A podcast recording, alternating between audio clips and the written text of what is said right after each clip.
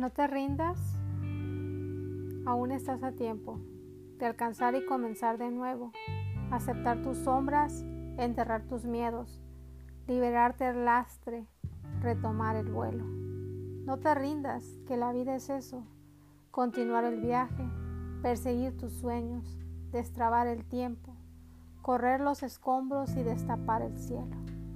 Este es un fragmento del poema de Mario Benedetti, No te rindas. ¿Qué tal? Yo soy Brenda y estás en Cuéntamelo. El día de hoy empiezo mi primer episodio y en él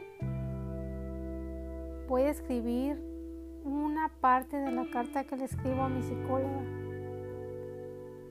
Esto me sirve porque es como una terapia de desahogo y espero que mis experiencias les ayude a ustedes a darse cuenta por las cosas que están pasando y no cometan el error que yo cometí al no darme cuenta en su debido momento. Espero que estén bien, tengan un buen día y pues bendiciones para todos. En esta carta escribo algo fuerte de lo que he pasado. Este, no fui comprendida en su tiempo, nadie me creyó, porque a la me parece de telenovela a veces, mm, no sé, pero no me quiero ser víctima. Yo sé que hay personas que pasan por peores cosas, peores circunstancias, pero últimamente me he dado cuenta que hay como un crack en mi, en mi mente y por trato de, hacer las cosas bien, de estar feliz, pero regreso a esos momentos que me ponen tan triste. Eh, no es porque yo tenga algún sentimiento o algo por la persona, sino por me da tristeza porque el ser humano le hace daño a otro sin importar, sin sentir culpa, sin sentir remordimiento llegué a notar que le daba alegría las cosas malas. Yo también me puse un tiempo muy negativa hacia la vida. No despertaba, seguía en el mismo círculo, seguía en el mismo lugar, seguía en la misma situación y no salía de ahí. Pasaron cosas fuertes, Últimamente pedí ayuda, ya no aguanté más, estaba colapsando en nervios y estaba en una depresión muy fuerte. Y solo fue miedo porque les pasaran cosas tristes a mis hijos y porque les pasaron. Entonces empiezo escribiendo esta este pequeño espacio. Voy a tratar de resumirlo y aquí, aquí empiezo. Escribo esta carta porque se me dificulta a veces hablar con palabras. Siento un nudo enorme en la garganta cuando estoy de frente y no deja salir lo que lo que me pasa. No sé si sea que tenga muchas emociones dentro también siempre llevo el sentimiento de culpa. Tengo el sentimiento de culpa arraigado acá dentro de mí, por, hasta por cosas que yo no hice, por simples cosas. De alguna forma, llevo eso en mí. Cuando llegué a Tijuana no era tanto así, que aquí empecé, em, empiezo a explicarlo. Llegué a Tijuana en enero del 2003, con la ilusión de trabajar, emprender, empezar la universidad, dejé la ciudad donde vivía antes, luego de terminar con mi primer amor. Fue muy triste para mí, pero yo sabía que merecía mucho más. Pues, como siempre, pues no, no fui valorada. Yo creo que no me valoraba a mí misma, no me aceptaba a mí misma y los demás tampoco lo hacían. Trabajé siempre desde que llegué.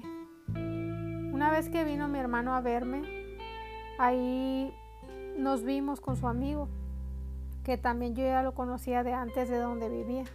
De alguna forma empezamos una relación. Yo trabajaba en una empresa que era de un centro de copiado. Hace días o sí, hace como días, como unas dos semanas recordé y no sé por qué recordé y no sé por qué tenía esto bloqueado en mi mente.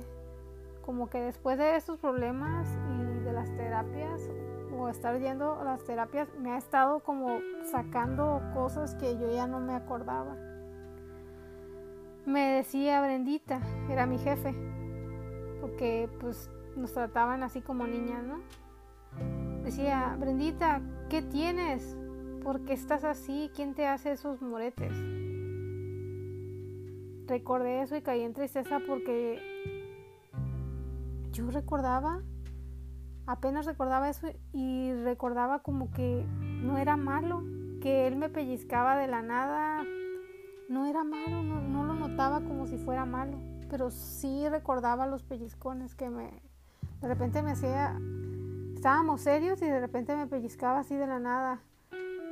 Sí guardaba de 5 a 8 moretones. No tuve este no agresión física durante mi matrimonio ni, nada de eso, pero había cositas así que, que pues hasta ahora lo analizo y digo, ¿qué pasa? Yo creo que no sé qué pasaba en mi mente. Me siento culpable también por eso, porque como yo no lograba analizarlo hasta hoy de que eso estaba mal, es como, no sé, algo enfermo. Después de tantos años nunca lo analicé y le comenté a mi tía que era con la que vivía en ese principio y me dijo sí se notaba que te lastimaban y hasta ahí quedó. Pero en mi familia estamos como yo casi siempre pongo una barrera, me aíslo. Después de todo eso empecé a aislarme de mis amistades, ya no visitaba a la familia. Aparte de me volví de un carácter y un mal humor más fuerte del que ya tenía. No era feliz, ya me di cuenta que no era feliz. No estaba en un lugar donde yo dijera, wow, soy bien feliz, estoy enamorada. No sé por qué estaba ahí, no sé si era por el hecho de que nunca tuve un hogar y me quería aferrar a un hogar, a los prejuicios, que si era una madre, si dejaba ese lugar iba a ser una madre soltera, y las habladurías y tonterías que uno se mete en la cabeza. Las mujeres morimos solas, nacemos solas y morimos solas. Somos, somos el sexo fuerte. Nadie nace, ellos no hacen lo que nosotros hacemos. O sea, somos súper fuertes. No quiero discriminar a los hombres en este caso porque hay unos hombres que mis respetos, pero desde el parto todo eso es muy, muy, somos, somos, no sé, tenemos un superpoder. Entonces sigo con la carta. Ok. Del centro de copiado donde trabajaba me propusieron ser socia trabajando en, otra empresa igual, pero yo de la manera trabaja, yo ofreciendo mi trabajo, pues mi mano de obra y ellos poniendo las máquinas. Y pues sí hubo muchas promesas, era una pareja, un ingeniero y su esposa contadora, era la que llevaba todos los la contabilidad y esas cosas. Y me propusieron pues que me iba a ir bien, que iba a ganar comisión, trabajaba a veces 14 horas diarias, 7 días a la semana, pasaron los meses y me da cuenta que no, pues no, estaba siendo explotada yo de alguna manera y ellos tenían mis facturas. Yo en realidad cuando se acabó esa esa amistad entre ellos, yo me sentí muy triste porque pues sí les estimaba, les cuidaba a los niños cuando se iban y cosas así. Pero ya ellos ya me habían dicho algo, no me lo decían abiertamente, pero como que me querían decir sin que yo me molestara de que algo pasaba en esa relación, ¿no? Porque una vez también él estaba lleno de esas marcas que tienen en el cuello y yo no le había hecho eso. Y, y me culpaba a mí. o sea, no me, todavía no me daba cuenta yo y él, cualquier cosa que hacía, o sea, muy despectivamente, en ese momento andaba como muy de mal humor conmigo y eso, a lo mejor no quería que yo lo notara o algo así, o así se expresaba, no sé, pero el momento que yo le vi la marca le dije, no, pues tenemos que terminar y pues sí, terminamos, pero él siempre estaba fuera del departamento y me hablaba y me llamaba. Y esa vez fui a, mi departamento, porque ya, ya vivía en un departamento, y me pidió perdón y pues sí, dejé pasar esa vez. Ya me había dicho mi prima que no perdonara la primera, que porque lo seguirían haciendo y pues, pues así son las cosas, ¿no? Cuando una persona comete algo así como no importándole, es que en realidad no le importa desde el principio, es real. Cuando alguien rompe una ley, viene rompiendo las demás, no le, no le importa. Muy bien, en ese tiempo pues él se quedaba unos días en mi casa. Al tiempo se fue a vivir a mi casa y yo no le cobraba renta ni alquiler y cosas así. En ese tiempo también, después de que demandé por mis documentos fiscales, llegó otra familia a ofrecerme lo mismo, trabajo y, yo sentí ya que era lo mismo, era casi igual que la siguiente familia. Son buenas personas, de hecho a, veces me los encuentro en los eventos que ando trabajando, que ellos se dedican a la fotografía. Son buenas personas, pero no sé, a lo mejor soy muy manipulable, soy muy tonta, no, no sé, en ese tiempo en ese tiempo siempre creí en ayudar a otros, pero no sé, me sentía mal, aparte estaba embarazada y pues, los achaques y eso. Pues llegó mi hermano de regreso otra vez y me dijo, te casaste y no te diste cuenta porque pues mi pareja ya tenía tres meses viviendo conmigo.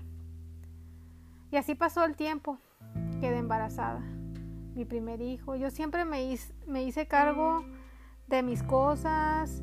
Mi madre, aunque de lejos siempre nos dio la mano. Y pues siempre estuvimos así, este, echándole las ganas, ¿no? Hay que tener un trabajo bien y hacer las cosas bien. Aquí viene algo fuerte. Me da tristeza recordarlo, pero es necesario expresarlo. Posiblemente no sé si ustedes estén pasando por eso. Espero que no. Yo les deseo que no. Tenía yo como siete meses de embarazo cuando descubrí a mi pareja en la cama con su propia hermana. Llegó ebrio de con su amigo y yo estaba con su media hermana en el cuarto. Llegó y le mandó y me dijo, vamos, vamos a dormir y yo bajé, pero él se quedó en el cuarto con su hermana. No sé por qué, pero por alguna razón algo en el pecho me decía que pasaba algo. No sé si era el instinto, no sé si sea la intuición o qué era, pero subí a ver y estaban arropados en ropa interior.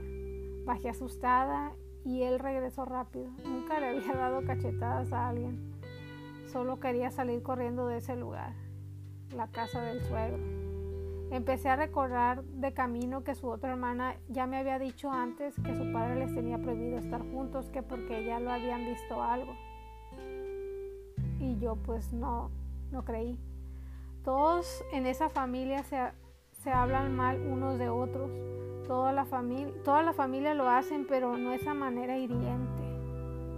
Palabras obscenas y despectivas. Al día siguiente de eso no sabía qué hacer, pensando y pensando. Él despertó como si no hubiera ocurrido nada. Creo que ese fue mi primer shock mental. Actuaba como si no pasara nada. Hasta llegué a pensar que no pasaba nada. Y fue solo un sueño. Dejé pasar eso y con los días iba recordando las cosas que me decía la hermana con la que lo encontré. ¿Por qué él busca novias con nombre igual al mío?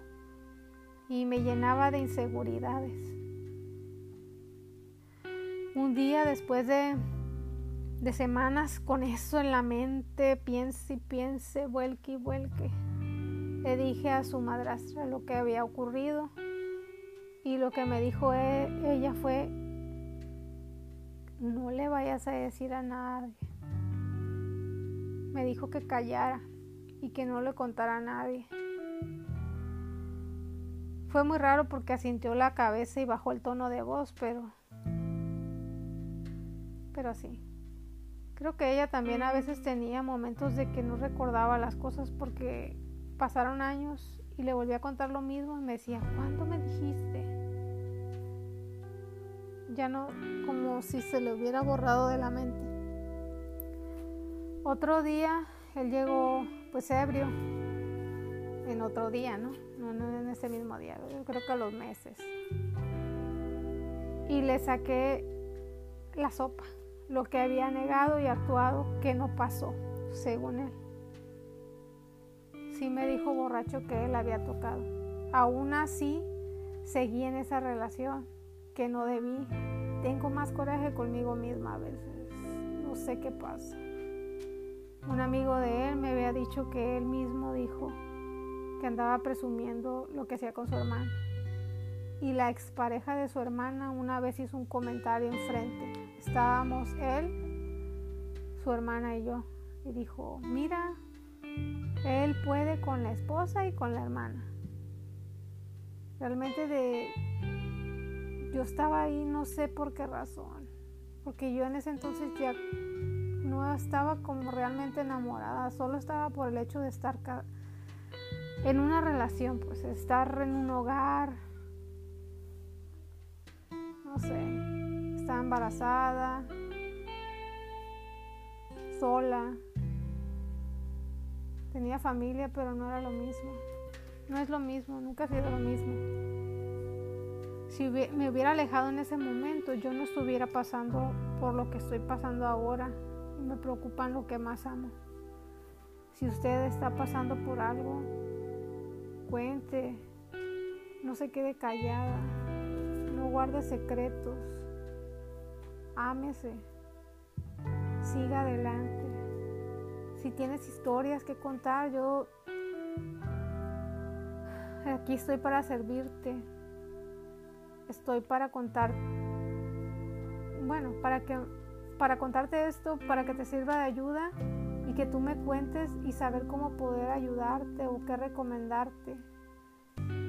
Por favor, no quedes callada, no guardes secretos. Eso va llenando tu corazón de ira, de rencor y después con el tiempo te hace mucho daño. Pues ese es el primer episodio, seguiré contando más cada semana.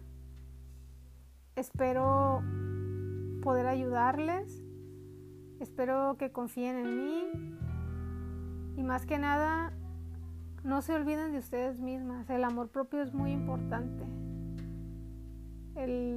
El, quererse a uno misma antes que los demás es más importante que nada. No es egoísmo, no es egoísmo. No den todo por alguien si no es por ustedes mismas. Ámense. Bueno, entonces les deseo que tengan un buen día o noche, depende del horario que lo estén escuchando. Les envío abrazos a la distancia, bendiciones y, y más abrazos del... Hasta luego.